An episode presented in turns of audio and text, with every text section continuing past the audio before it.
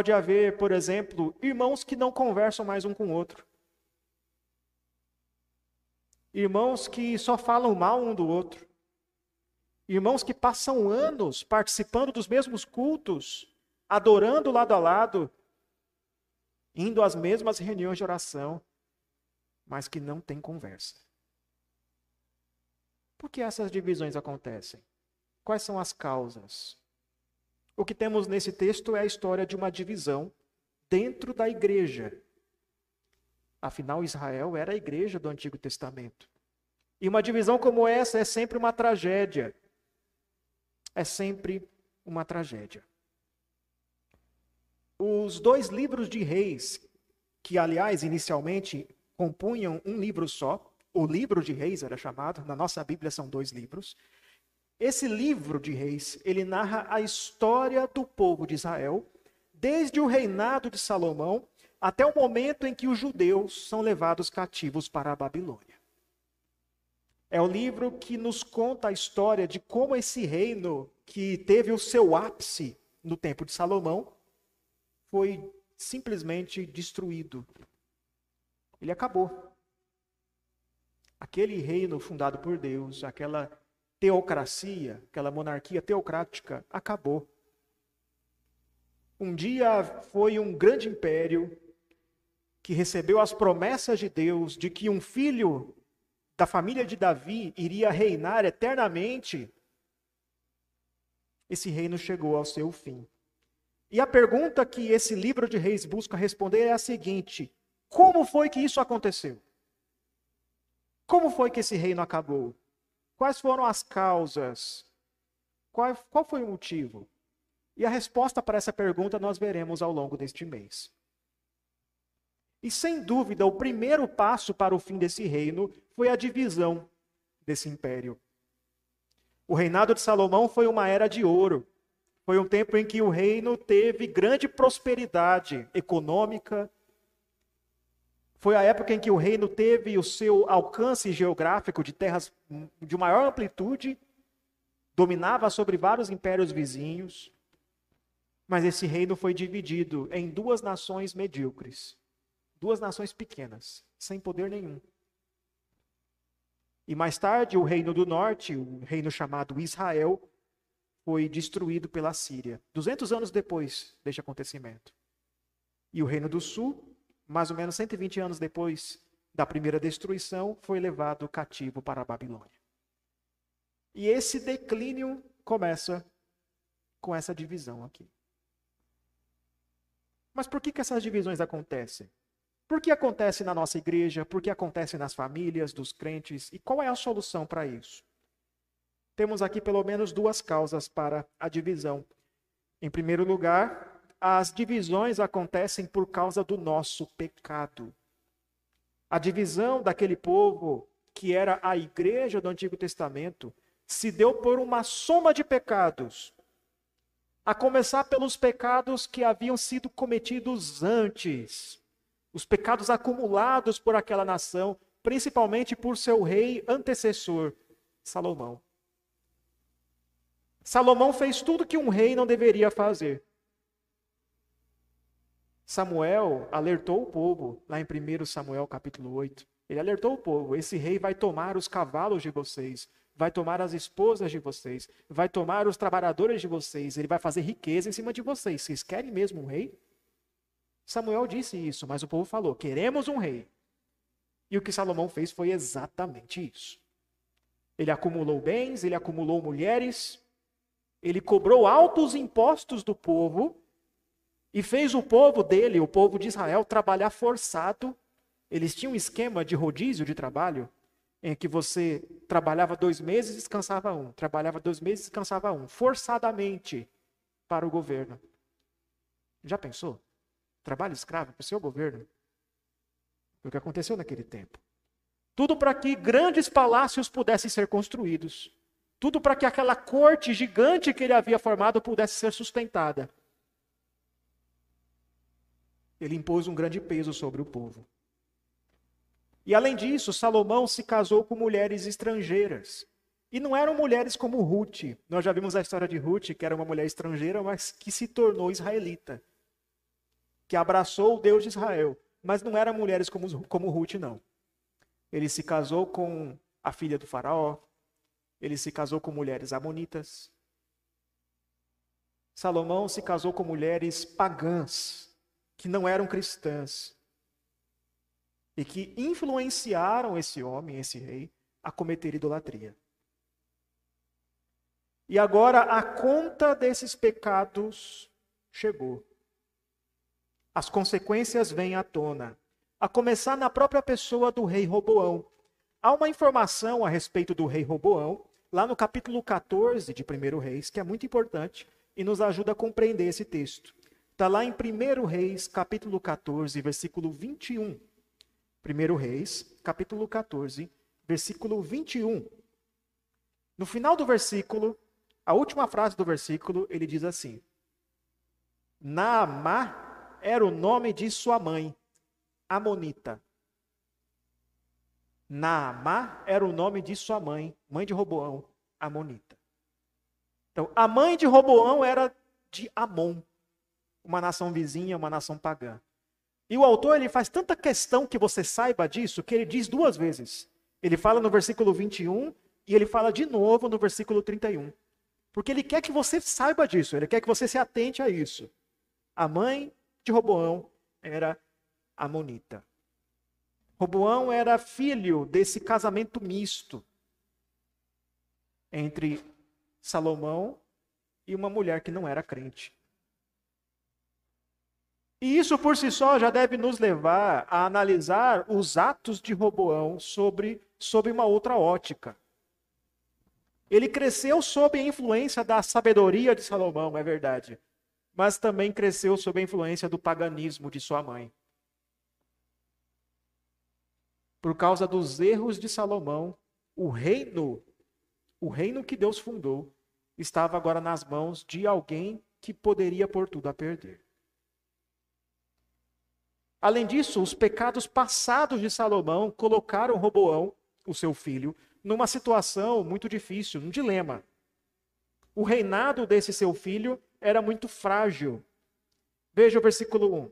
Era o dia da coroação de Roboão. E a coroação estava acontecendo na cidade de Siquém. Isso é interessante porque a capital de Israel era Jerusalém. O palácio ficava em Jerusalém.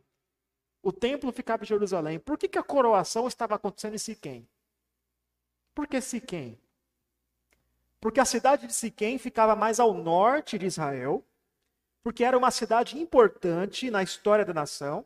Era o lugar onde, na época de Josué, a nação havia renovado os votos da aliança. É um lugar por onde Abraão já havia passado, é um lugar importante.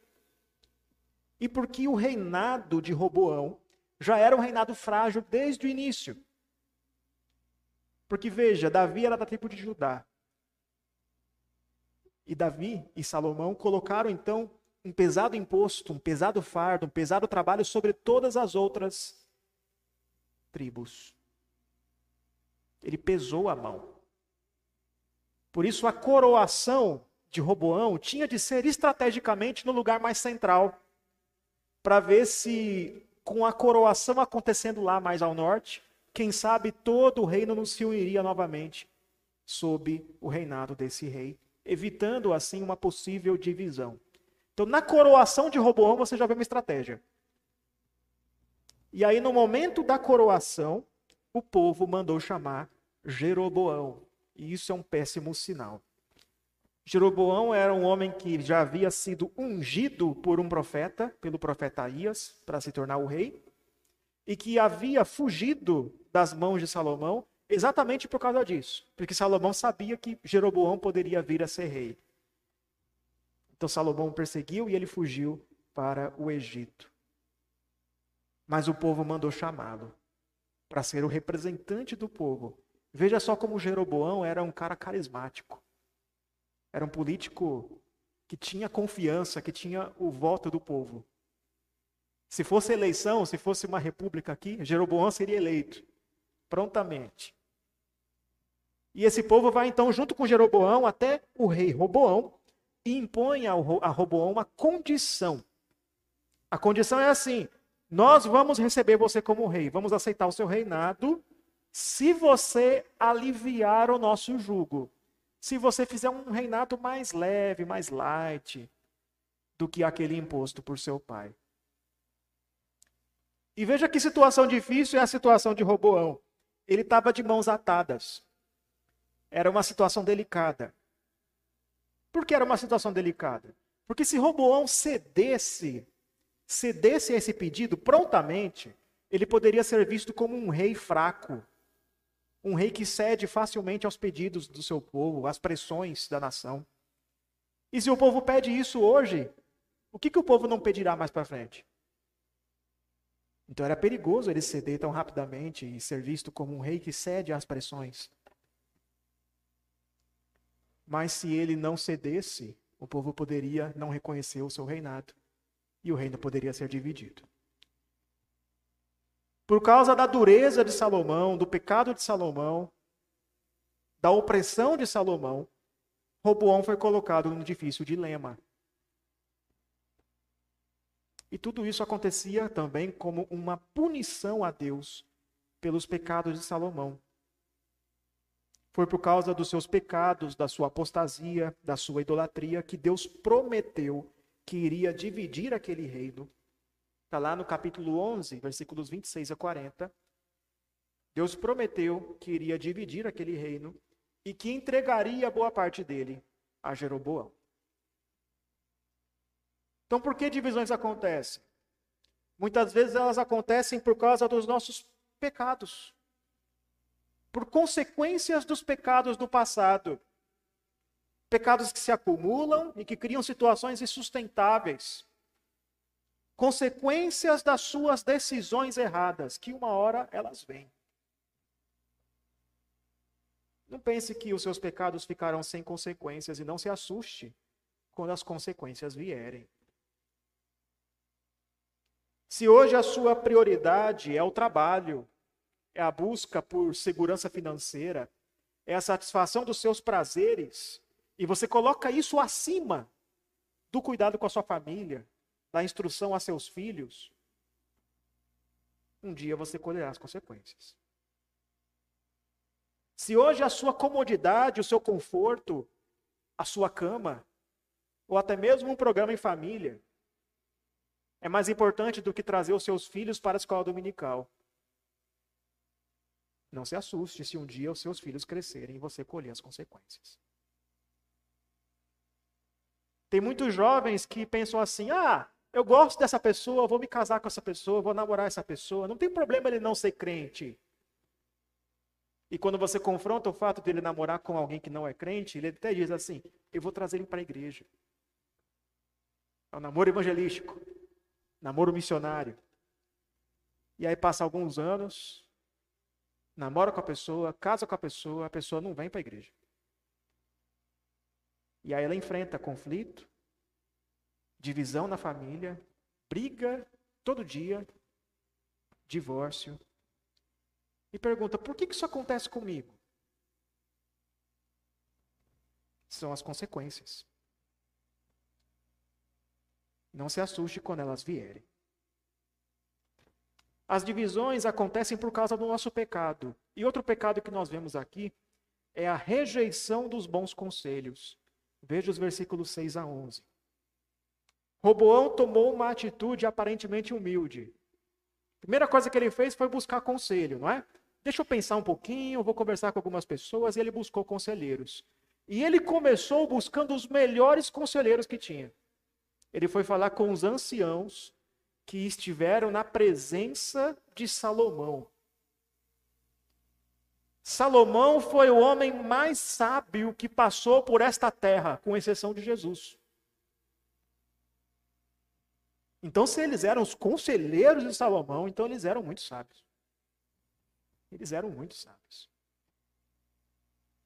Se vocês tivessem dúvida do que fazer na sua vida, eles eram os conselheiros certos. Eles eram os universitários, para quem já assistiu o show do milhão. Ele foi falar com os universitários, com as pessoas certas. E Roboão foi pedir para eles um plano. Me dá um plano aí, me dá uma ideia aí do que, que eu faço agora. E aqui temos uma pequena lição bem útil. Em momentos de dúvida, quando você precisa tomar uma decisão importante, você deve buscar conselheiros. Busque bons conselhos. Deus nos dirige por meio de bons conselhos. Quando você estiver na dúvida do que fazer com a sua vida, tiver de tomar uma grande decisão, não espere que Deus vai te dar um sinal, que vai mandar um raio do céu. Mas Deus muitas vezes usará conselheiros que vão te dar conselhos segundo a palavra de Deus. Siga esses conselhos. Ouça esses conselhos. E de fato, o conselho desses anciãos era bom, era um bom conselho. O conselho deles era o seguinte: se você servir a este povo hoje, se você falar a eles boas palavras, eles vão te servir para sempre. Em outras palavras, hoje, Roboão, hoje, faça o que eles dizem. Ganhe a confiança deles. Sirva-os Ganhe o coração desse povo. Tudo bem se você perdeu uma batalha. Tudo bem se você perdeu uma discussão. É só hoje. Pense que ao você perder uma batalha, uma discussão, você vai ganhar o, coração deles para sempre. E é realmente um bom conselho em momentos de conflito, em momentos de briga, às vezes vale a pena perder uma batalha. Ah, não se pode ganhar todas. É um bom conselho. Roboão era um homem jovem e os jovens têm a tendência de serem imediatistas, não é? Eles querem ganhar todas.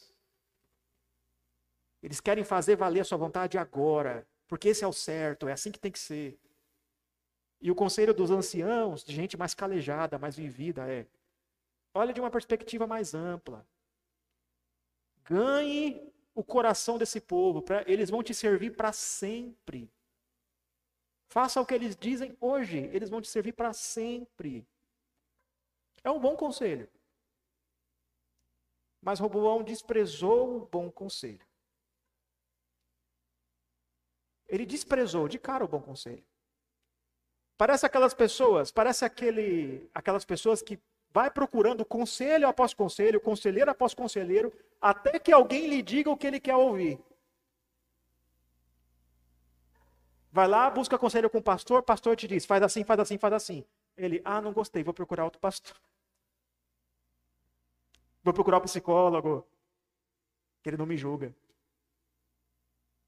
Vou procurar a minha amiga do trabalho. Esse é Roboão. Ele procura ouvir o que quer.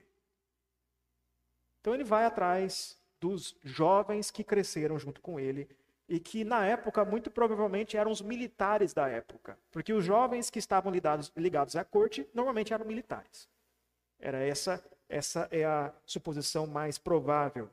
E o conselho desses jovens foi bem diferente. O conselho deles foi: Roboão, eles querem se rebelar contra você. Isso aí é um princípio de rebelião. E era mesmo. Você não pode ser fraco, não. Você tem que demonstrar força. Diz para eles que se o seu pai era duro, você vai ser mais duro ainda. Diz para eles que se o seu pai castigava com chicotes, você vai castigar com escorpião. Escorpião aqui não se refere ao animal, não se refere ao bicho, mas era uma espécie de algema que havia no Antigo Oriente Próximo, que era usada para prisões. Então a ideia era a seguinte: meu pai castigava com um chicote, se vocês me confrontarem, vocês serão é presos. Ou seja, os jovens aconselharam, ó, não demonstre fraqueza não, demonstre força. Imponha o seu governo. E Roboão ouviu o segundo conselho. E isso foi a sua ruína. Infelizmente, Roboão não era um bom ouvinte. Ele desprezou o conselho dos anciãos, e mais tarde nós veremos, ele também não dará ouvidos à palavra de Deus. O reinado de Roboão será marcado por idolatria, por crueldade, por desobediência. E meus irmãos, esse padrão se repete muitas e muitas vezes na história de Israel. Tanto o reino do norte quanto o reino do sul sofre graves consequências por não darem ouvidos à palavra de Deus e aos bons conselhos. Eles seguem apenas o que está no seu coração, obstinado. E isso acontece em nossas divisões, em nossos conflitos, em nossas brigas. Elas ocorrem muitas vezes porque não somos bons ouvintes. Desprezamos os bons conselhos, desprezamos as instruções da palavra de Deus, desprezamos o conselho dos nossos irmãos, do pastor.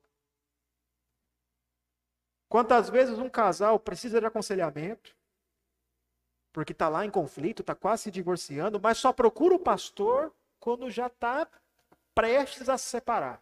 Isso quando já não separou. Isso quando não procura depois.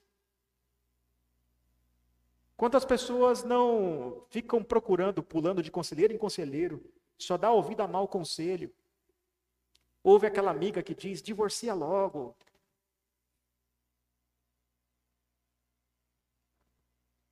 Houve gente que faz fofoca, que difama outras pessoas, cuja língua causa grande destruição. Muitas vezes os, as separações, as divisões, elas acontecem depois de anos de desobediência aos bons conselhos. Outro pecado que nós vemos aqui é o coração obstinado, é a dureza de coração. Aquele estado de espírito de quem não dá mais ouvidos a nada, de quem não quer mais saber. E é o que você vê nos versículos 12 a 15. Jeroboão voltou depois de três dias, e Roboão falou a eles de um modo duro e imprudente. Ele falou de um modo duro, de um modo impensado, porque ele desprezou o conselho dos anciãos. Os anciãos aconselharam que ele dissesse boas palavras, que ele fosse bondoso, que ele tomasse cuidado com a língua. Mas Roboão fez exatamente o contrário. Ele seguiu o conselho dos jovens, não deu ouvido ao povo e cometeu grande loucura. E foi uma grande loucura mesmo, porque ele não tinha noção de onde ele estava. Roboão não estava em vantagem. Ele não estava em Jerusalém, onde todos os soldados dele estavam lá, onde ele tinha o seu palácio, a sua fortaleza. Ele estava cercado de pessoas hostis, fora da sua cidade, fora da sua casa. Ele estava em desvantagem. Não era hora de falar duramente. Sabe aqueles momentos de conflito que você diz palavras tão duras, mas tão duras, que depois você pensa no que você disse e você pensa assim: eu disse isso mesmo? Eu falei assim? Que você nem se reconhece.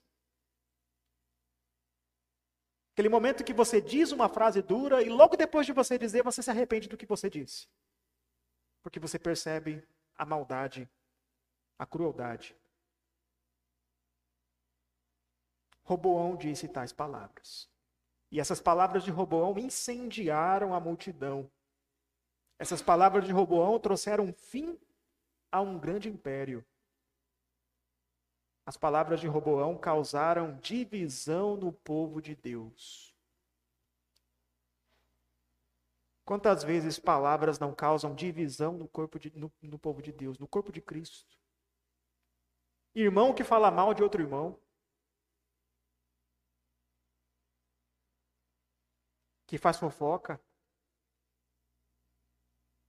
fala pelas costas, não confronta o pecado, mas fala pelas costas bastante.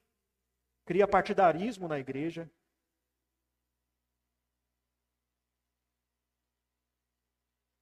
Panelinhas na igreja.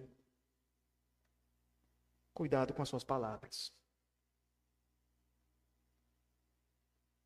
Conflitos e divisões acontecem quando cometemos grande loucura quando não ouvimos mais, quando falamos de um modo impensado, quando seguimos o nosso coração obstinado de tal maneira que a reconciliação parece impossível. E essas divisões acontecem na igreja, infelizmente. Um exemplo disso é uma briga que aconteceu entre Paulo e Barnabé, lá em Atos capítulo 15, versículo 36 em diante. Talvez você se lembre da história.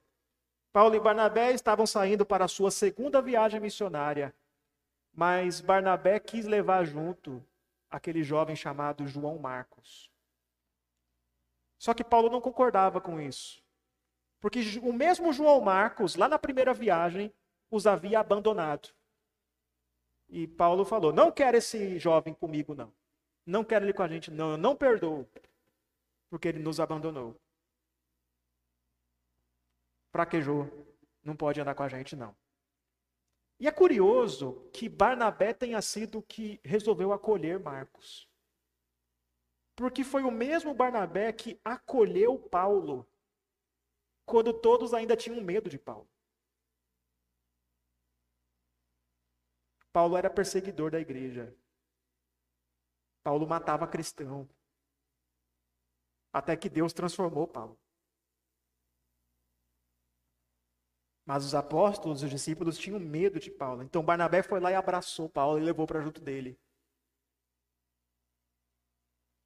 E Paulo parece ter se esquecido disso. Um dia Deus usou Barnabé para dar uma segunda chance a Paulo, mas Paulo não queria dar segunda chance a ninguém.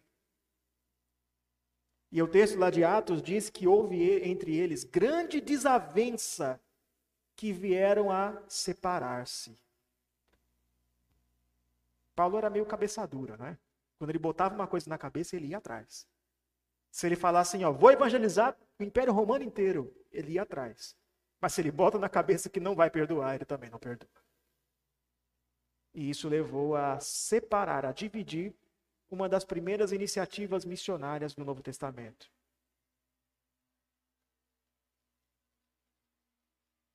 Isso é muito triste. Que coisas assim aconteçam no corpo de Cristo. Que cristãos não sejam capazes de voltar atrás, de pensar mais um pouco, de falar com brandura, de dar segundas chances, de dizer, ela errou comigo no passado, mas ainda assim ela é minha irmã em Cristo, é meu irmão em Cristo. Vou perdoar. É triste que cristãos não consigam fazer isso. Divisões acontecem por causa do nosso pecado. E outro pecado aqui é a rebelião do povo de Deus. Em resposta às palavras de Roboão, o povo de Israel rejeitou o reinado do filho de Davi, do filho de Salomão, e isso era uma coisa terrível. Porque a aliança com Davi não foi anulada. Apesar de ser um pecador, de ser um tolo, Roboão ainda era descendente de Davi. E ainda havia uma promessa feita a essa família. Ele ainda era, como rei da linhagem de Davi, o representante do reinado de Deus na terra. Mas o povo se rebelou e disse assim: Não há herança para nós no filho de Jessé. É um atestado. Não creio nessa, nessa herança, não creio nessa promessa. Estou fora disso. Não quero o filho de Jessé, o filho de Davi reinando sobre nós. E Roboão, ainda mais imprudente, mais tolo ainda, ele mandou um funcionário dele, Adorão, até os israelitas, versículo 18 que era justamente o superintendente dos que trabalhavam forçadamente. Olha a tolice do homem. E aí o povo foi lá e apedrejou Adorão e matou aquele funcionário. E o próprio rei Roboão teve de fugir para não ser morto também. E o versículo 19 nos diz que os israelitas permaneceram na sua rebelião até os dias de hoje, isto é, até os dias em que o autor estava escrevendo esse livro. Foi uma rebelião duradoura. Duradoura. Nenhuma tentativa de reaproximação, nenhuma reconciliação entre povos que eram irmãos, que tinham a mesma origem, que falavam a mesma língua. Não havia reconciliação. É igual família de igreja, família de crente que não se fala mais. É igual casal que aconteceu um problema, aconteceu um pecado. não foi confrontado, não houve arrependimento e passa anos sem se reconciliar.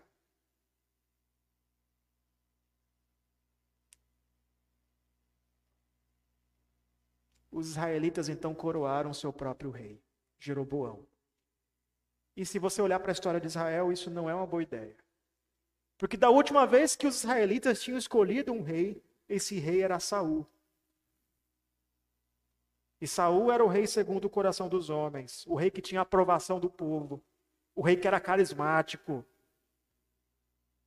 e que iria levar o povo ao pecado. Jeroboão era igualzinho.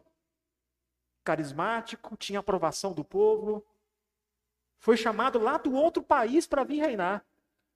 E também levou o povo para a idolatria.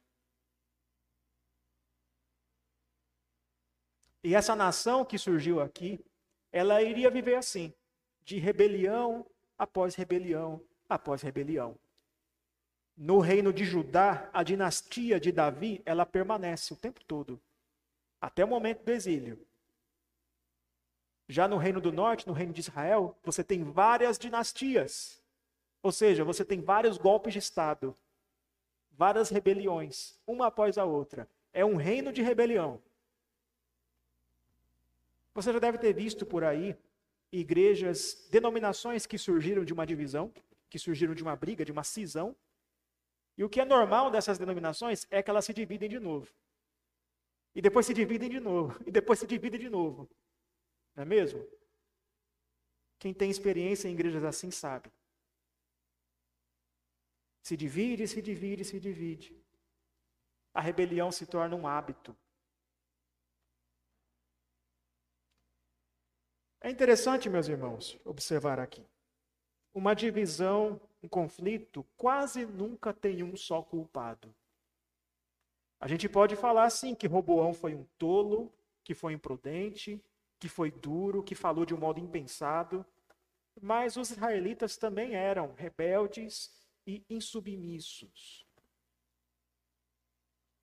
Aquele lema que eles dizem: Que parte temos nós com Davi? As suas tendas, ó Israel. Esse lema é uma repetição de algo que já havia sido dito lá em 2 Samuel capítulo 20, versículo 1, na revolta de Seba contra Davi. A mesma frase, o mesmo termo.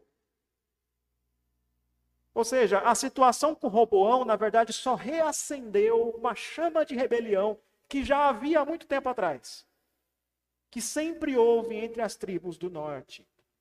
E essa rebelião, essa divisão vai se aprofundar ainda mais, porque eles não se rebelaram apenas contra os homens, eles se rebelaram contra Deus. Por isso os israelitas do norte, eles vão deixar de adorar em Jerusalém. Eles vão construir o seu próprio templo, um templo que Deus não mandou fazer. Eles vão criar os seus próprios lugares de adoração. Eles vão adorar falsos deuses. Jeroboão, por medo de que o povo voltasse a adorar em Jerusalém, então voltasse a ser leal a Roboão, Jeroboão fez, ele fez bezerros de ouro ídolos para o povo adorar, dizendo: aqui, está o seu, aqui estão os seus deuses, Israel. Adorem estes daqui. Não vai para lá. Não vá para Jerusalém. Fica aqui e adora estes deuses. Israel também era culpado. E quem é que pode dizer no meio de um conflito que é totalmente inocente? Quem é que pode dizer, sou totalmente inocente, não fiz nada? Quem é que pode dizer isso?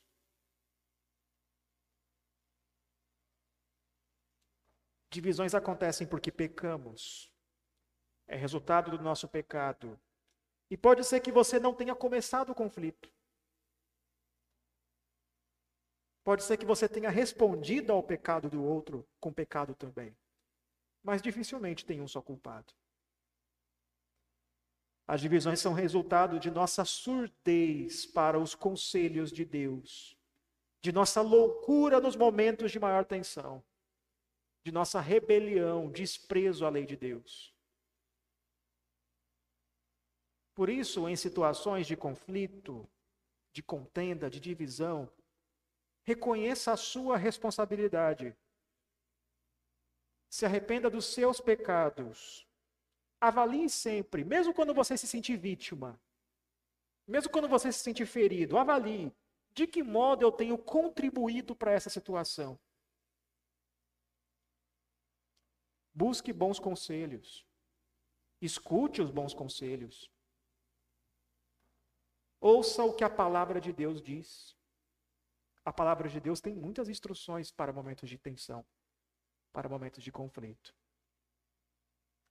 A Bíblia nos mostra, por exemplo, de onde vêm os conflitos, a origem dos conflitos. Lá em Tiago, capítulo 4, versículos 1 a 3.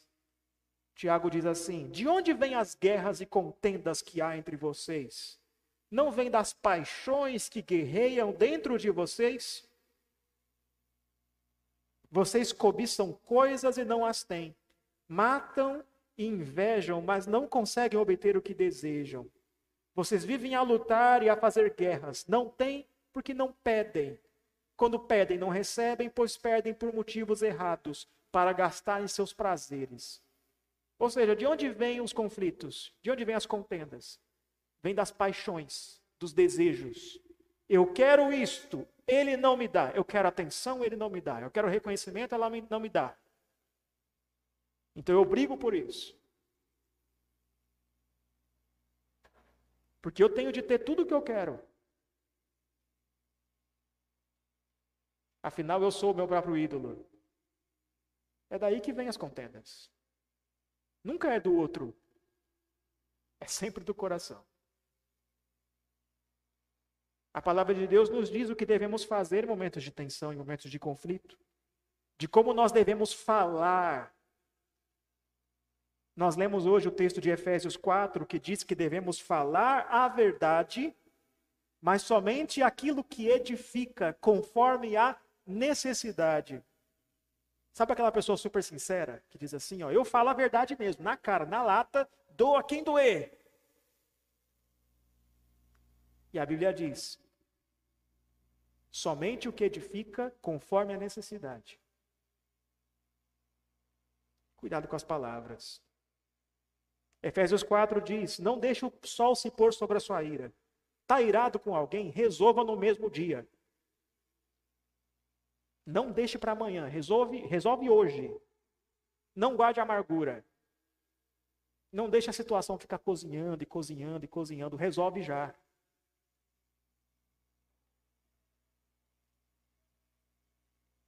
Isso significa, por exemplo, que se tem alguém na igreja que machucou você, que ofendeu você, e que você guarda a amargura dessa pessoa até hoje, a pessoa pode ter errado por ela ter pecado contra você. Mas se você guarda a amargura, você está errado também.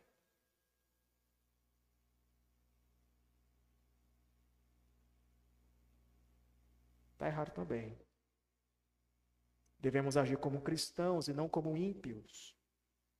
Crente busca reconciliação. Crente não difama, não fala pelas costas, não fofoca, não age para criar divisão.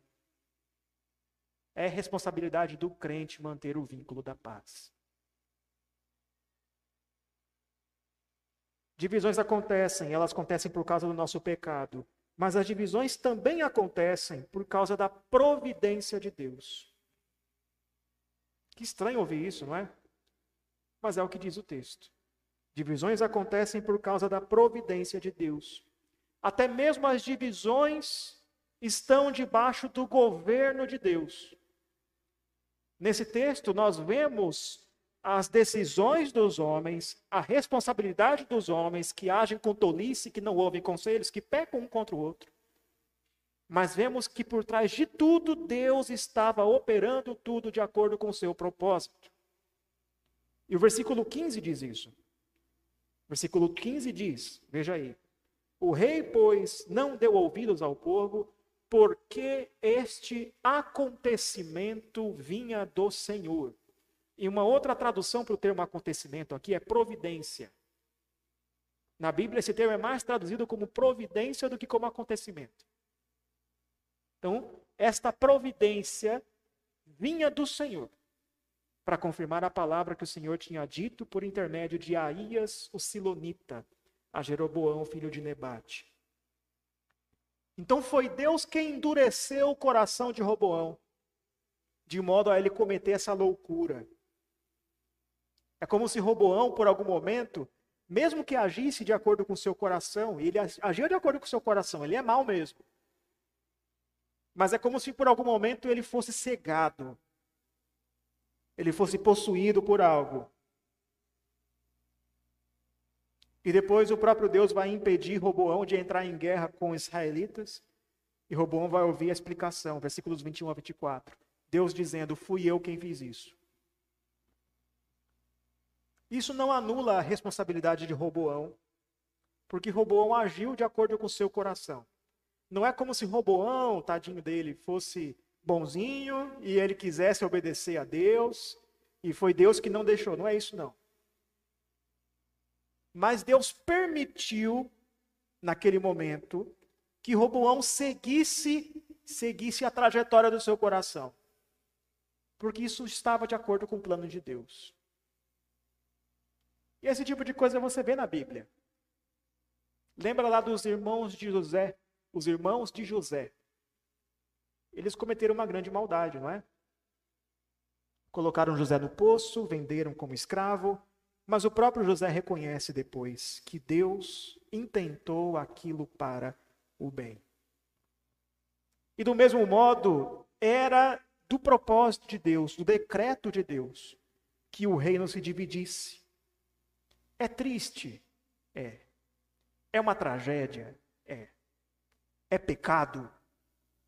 É. Mas estava no plano de Deus. E Deus tinha um propósito para aquilo.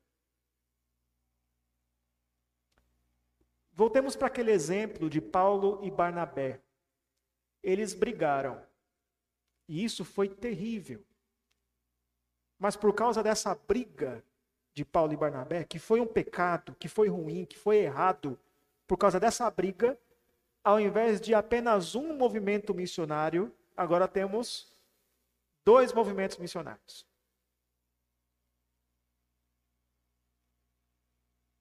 Nós conhecemos igrejas que surgiram por divisões, mas que depois de um tempo frutificaram para Deus.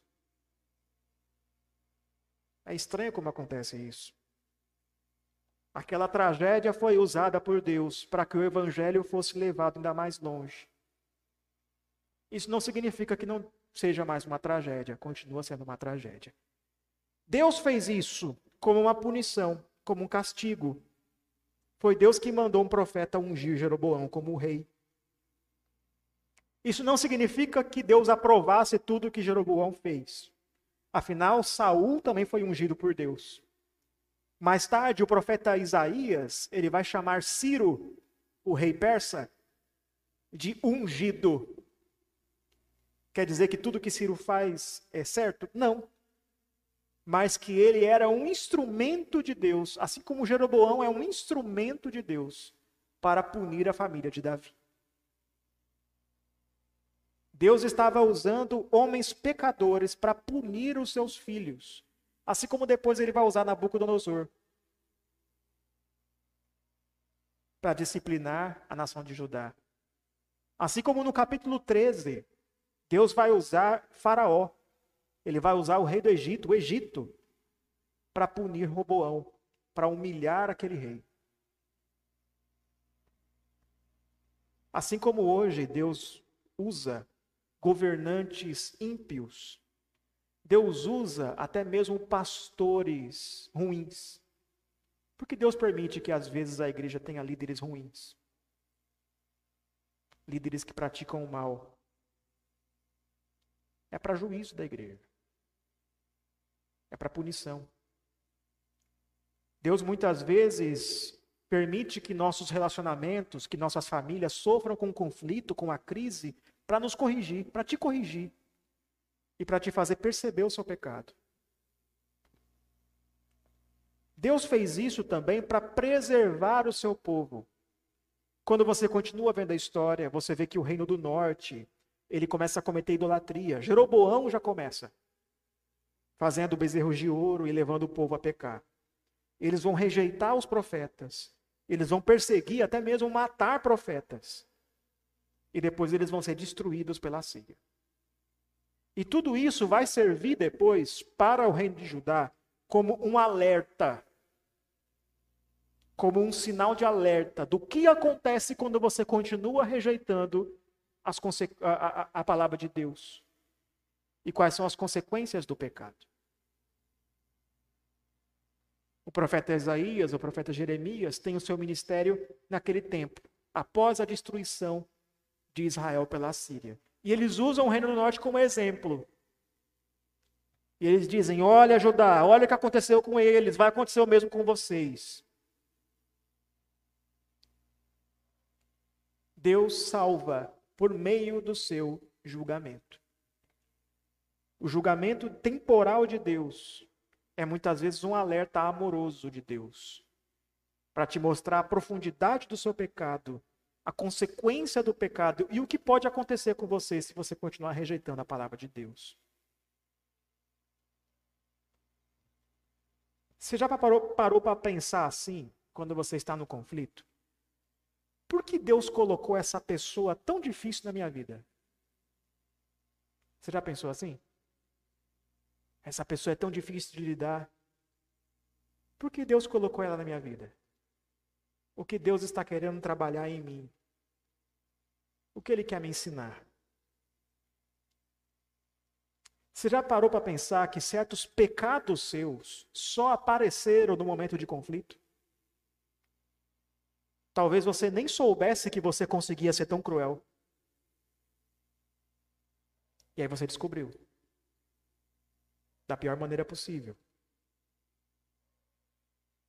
Mas agora você pode se arrepender. Agora você pode encontrar a solução. Deus fez isso também para salvar o seu povo. Essa divisão é terrível a divisão entre o reino do norte e o reino do sul. Mas graças a essa divisão, nós temos uma das promessas mais bonitas, mais belas da escritura. Lá em Miqueias, capítulo 5, versículo 3, o texto diz assim: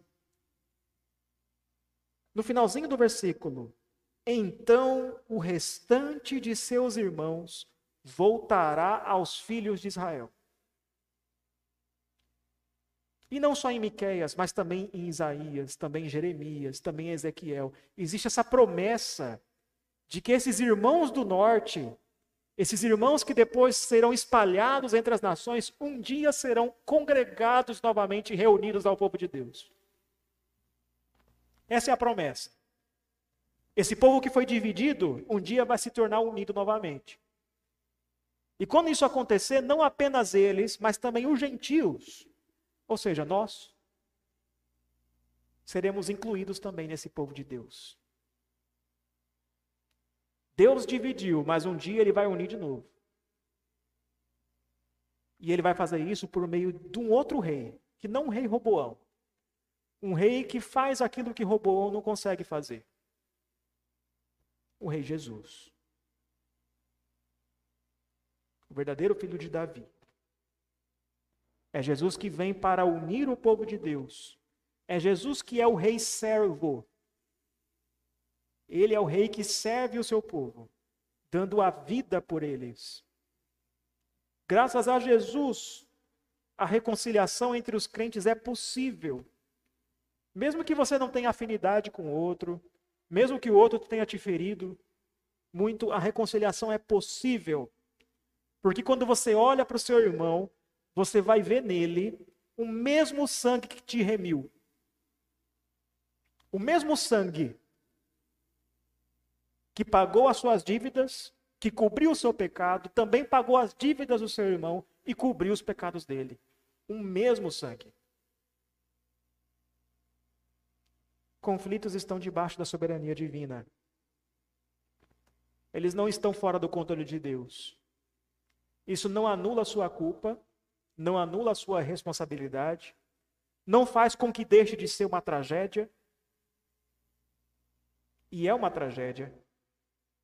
Divisão é tragédia, divórcio é tragédia. Quando irmãos brigam é tragédia. mas pelo menos tem um alento. Deus está governando, afinal. Algum bom propósito disso vai sair. Deus pode estar te ensinando alguma coisa. Deus pode estar te corrigindo, te disciplinando. E ele só disciplina aquele que é filho. Então é uma boa notícia. Deus pode, Deus pode estar te livrando de uma situação pior. E o principal alento é este: um dia haverá fim para os conflitos. Em Cristo há verdadeira reconciliação. Nele, os judeus e os israelitas e os gentios serão reconciliados num só povo. Efésios capítulo 2, versículo 14 diz que Jesus, ele é a nossa paz. E ele derrubou a parede de separação que estava no meio, a inimizade entre os povos. Ele é o rei que une o povo, não divide o povo de Deus. E se você um dia creu em Jesus Cristo como seu Senhor e Salvador, se você teve os seus pecados perdoados por causa da obra de Cristo, do sangue de Cristo que pagou a sua dívida, então você também pode perdoar. Então você também pode falar com gentileza. Você também pode se reconciliar com seu irmão. Você pode manifestar a seu irmão a mesma graça que foi manifesta a você. E quando você puder fazer isso, então não haverá mais divisões, contendas e haverá reconciliação na vida da igreja. Que Deus nos abençoe, que Deus nos ajude, que isso seja realidade em nosso meio.